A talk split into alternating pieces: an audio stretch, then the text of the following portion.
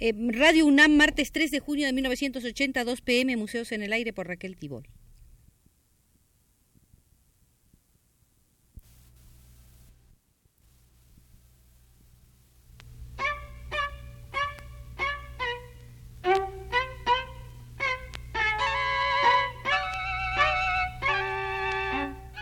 Museos en el Aire.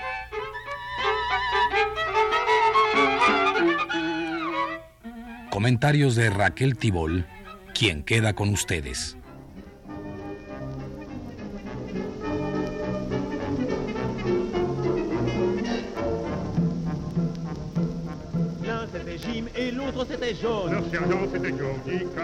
El pasado 29 de mayo se inauguró en la Galería Nacional de Berlín la importante exposición de José Clemente Orozco que recorrerá varios países europeos. Para rubricar la política de intercambios artísticos acordada entre México y la República Democrática Alemana, veamos algunos aspectos de las artes plásticas alemanas democráticas, abriendo ahora el correspondiente museo. Antes que nada debemos mencionar que el pasado 22 de abril, cuando se cumplieron los 35 de la muerte de la siempre entrañable Kete Kollwitz, nacida en 1867, la Academia de Bellas Artes de Alemania Democrática le rindió homenaje. En el barrio proletario berlinés, donde el artista vivió y trabajó durante medio siglo, se halla colocada una de sus esculturas. Se trata de aquella en que una madre abraza en gesto protector a sus hijos. La obra de Kate Kollwitz comprende más de 1.200 dibujos, unos 200 grabados en madera, aguafuertes y litografías y algunas esculturas. Entre sus trabajos muy conocidos hay que recordar la hoja conmemorativa dedicada al dirigente obrero alemán Carlos Liebknecht, asesinado en 1919 por la reacción alemana. Dentro de la amplia producción refulgen cinco ciclos gráficos notables. La rebelión de los tejedores, la guerra de los labradores, la guerra, el proletariado y la muerte. Durante el Tercer Reich de Hitler, 1933-1945, estaba prohibido mostrar públicamente las obras de Kate Kollwitz, pues ella había tomado claramente partido por los explotados y en contra del fascismo. En 1927, Romain Roland escribía sobre esta gran artista. La obra de Kate Kollwitz es el poema más grande de la Alemania de hoy, un poema que refleja las pruebas y los dolores de los humildes y los simples. Esta mujer de corazón viril los ha recogido con sus ojos y en sus brazos maternales. Ella es la voz del silencio de los pueblos sacrificados. Sobre las pocas veces mencionada inclusión de Kate Kollwitz entre los expresionistas realistas ha hablado con afecto Mario de Micheli. Es sobre todo su obra gráfica la que reviste una importancia muy grande dentro del expresionismo realista. De las láminas de extraordinario valor evocativo como La rebelión de los tejedores de 1898 y La guerra de los campesinos de 1907, realizadas todavía según el gusto descriptivo del naturalismo, el estilo de Kollwitz había pasado a modos plásticos más sintéticos, más contenidos y potentes. La miseria de los barrios pobres de Berlín, el espectáculo desesperado de los desocupados, el dolor de las madres privadas de sus hijos por la guerra, las luchas y las manifestaciones obreras son los temas elaborados por Kollwitz. Su estilo profundiza y capta en los gestos, en los movimientos, las posiciones, los pensamientos de los personajes de ese gran drama humano que se desarrollaba diariamente en el Berlín de la posguerra. Estas láminas, escribirá algunos años después en su diario, son la esencia de mi vida. Nunca hice un trabajo frío, sino siempre, en cierto sentido, con mi sangre.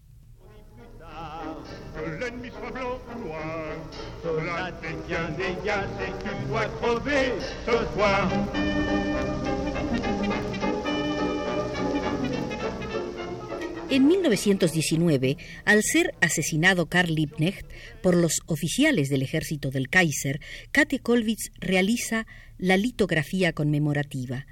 En ella los obreros graves y solemnes lloran sobre el cadáver de Liebknecht, sus gruesas manos apoyadas en la blanca sábana funeraria, casi en una caricia, dando a la escena una fuerte intensidad patética. Las figuras forman un bloque mientras la cabeza de Liebknecht, rodeada de sombras, parece disecada. El ritmo narrativo es simple y severo. Es una litografía típica de la nueva orientación realista del expresionismo. Esta tendencia, cuya raíz se halla en el filón de la cultura naturalista, constituye un intento serio de superar la ruptura que se había creado a fines del siglo XIX entre el arte y la sociedad. Los artistas deciden aliarse con la nueva fuerza histórica destinada a sustituir a la burguesía y ponen su arte al servicio del proletariado.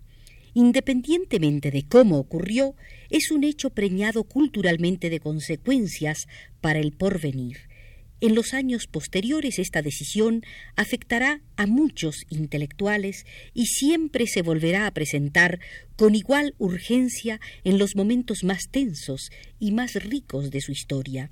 Aparecerá como alternativa a la crisis, a la angustia, a la desesperación. El surrealismo también se enfrentará con esta necesidad de elegir, es este precisamente el significado del surrealismo al servicio de la revolución, nos dice Mario de Micheli.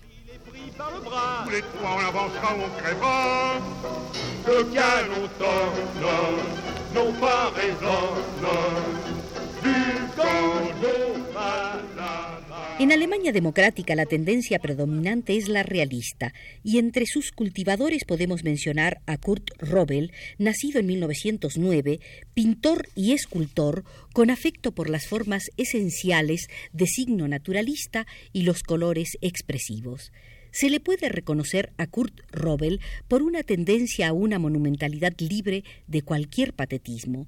Y esto no es casual. Su pintor predilecto es Piero de la Francesca.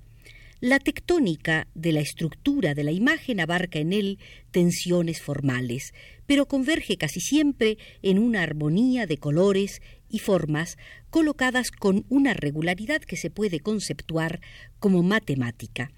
De 1966 es un cuadro apreciado, Obrero de astillero.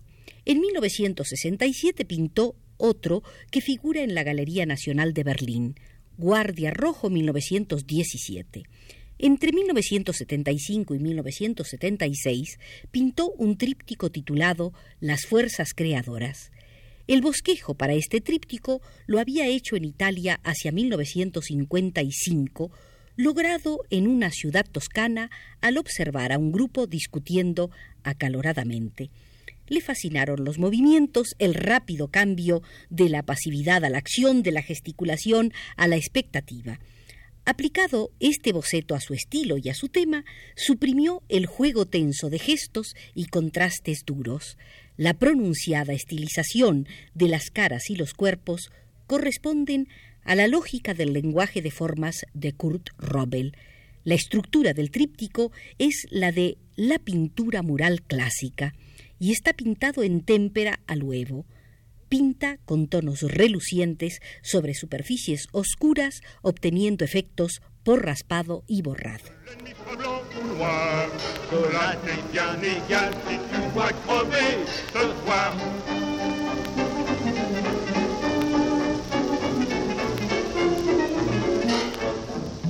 En el otoño de 1974, falleció uno de los artistas muy apreciados en Alemania democrática, René Graetz, escultor, pintor y dibujante.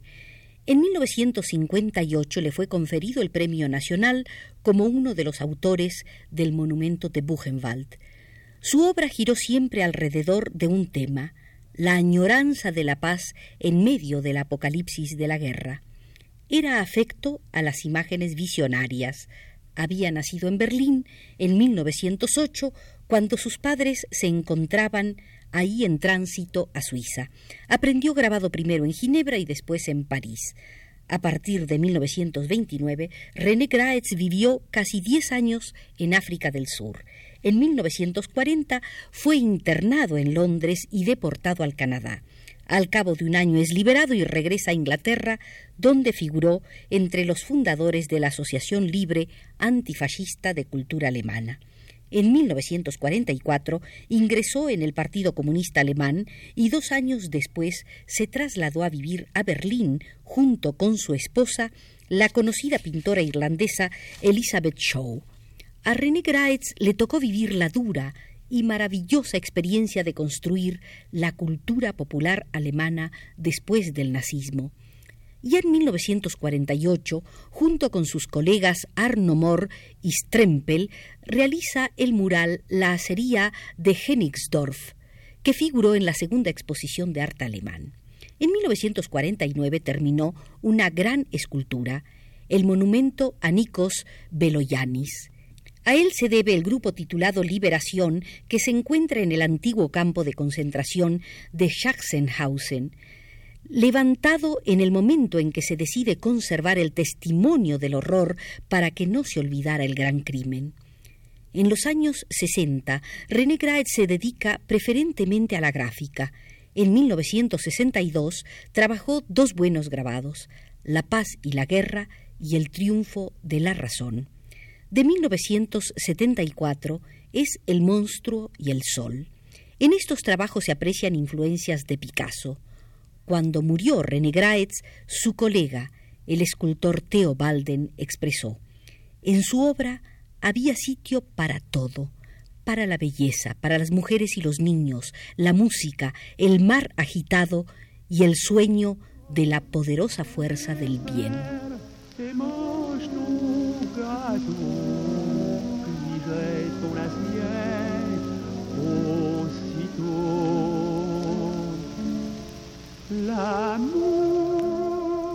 Otro artista que ha destacado en la República Democrática Alemana es Wolfram Schubert, nacido en 1926, quien vive al norte del país, en el Nuevo Brandeburgo. Hasta 1960 vivió en Berlín, en un barrio obrero densamente poblado, construido a principios del siglo. Ahí su estudio era de techo muy bajo y la casa bastante sombría pero él pintaba con mucho impulso y convicción paisajes, retratos de obreros y campesinos, labores en las cooperativas. Cuando aceptó mudarse a Nuevo Brandeburgo, el paso fue arriesgado, pues el medio artístico era raquítico y los centros culturales tradicionales quedaban lejos. Carácter templado, no sufrió por el cambio. El magro clima artístico lo volvió más osado y más inventivo. En diferentes técnicas, adecuándolas a los edificios, Wolfram Schubert pintó seis murales. Los conocimientos en este campo los había adquirido en la Escuela Superior de Artes Plásticas de Berlín Weissensee, sitio donde regresó en 1972 a impartir clases de pintura. En su obra se puede observar un realismo directo y también una elaboración simbólica. Sus inquietudes y posibilidades han quedado resumidas en el tablero Pan para Todos, ejecutado en 1976 para la Galería Nacional. Ante el observador se alza, llenando el cuadro, la figura de un campesino cooperativista. A su lado, junto al borde inferior, una mesa inclinada hacia adelante con los frutos de su trabajo, componiendo una naturaleza muerta pan, tocino, vinos, manzanas. La vinculación de un cielo cargado de tormenta con el extenso paisaje encarna la estrecha relación del campesino con la naturaleza. Schubert simboliza el ser y sus conflictos con la atmósfera dramática del cielo que se aclara con el arco iris y con el contraste entre un árbol seco y los campos recién arados en las suaves colinas. En la figura del campesino, Wolfram Schubert celebra al hombre que domina las fuerzas de la naturaleza, que a la vez se siente plenamente dueño del país.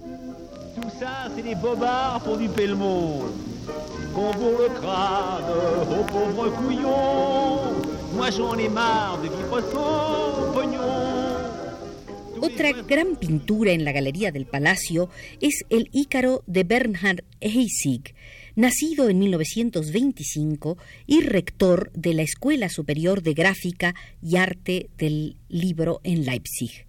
Entre sus realizaciones sobresale la serie de pinturas sobre la Comuna de París, tema que ha tratado con perseverancia y rigor autocrítico. El último de la serie fue realizado en 1974 y es una conmovedora parábola histórica para las luchas revolucionarias del presente. Heissig abre nuevos campos al pensamiento y a la sensibilidad. De ahí su influencia entre los jóvenes. En el gran tablero del Ícaro, Bernhard Heissig anuda distintos niveles temporales y espaciales, combina ricas asociaciones de signos pictóricos que en función del todo han de transmitir una imagen concentrada de la época actual. Este Ícaro de Heissig se eleva sobre un mar azul, donde las cohortes romanas están arrojando a los sublevados esclavos de Espartaco. Por el mismo mar cruza la carabela de Colón. Para su esforzada ascensión, Ícaro obtiene la fuerza de los combates revolucionarios y de las esperanzas de la humanidad. Un ave de rapiña planea sobre la indefensa figura de Ícaro. Con esto es evidente, el artista advierte al espectador contra el optimismo ciego. En la parte izquierda del cuadro, he dicho izquierda, chocan fuerzas progresistas y revolucionarias. La pintura de Bernhard Heitzig contribuye a una comprensión más profunda del mundo. Y nosotros, con un buen sabor en los ojos, nos alejamos del Museo Alemán porque Pedro Bermúdez desde los controles ya clausura la puerta.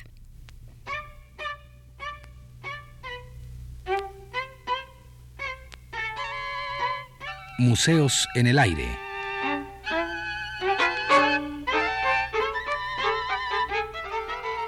Comentarios de Raquel Tibol.